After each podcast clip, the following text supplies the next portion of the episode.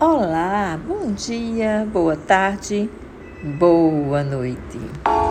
Eu sou Elcia Macedo e este podcast ele é fruto das leituras de Platão, que tem o conceito de fábula de ama de leite, a fim de contar mitos gregos por outros autores e contribuir para a herança da oralidade de uma geração à outra.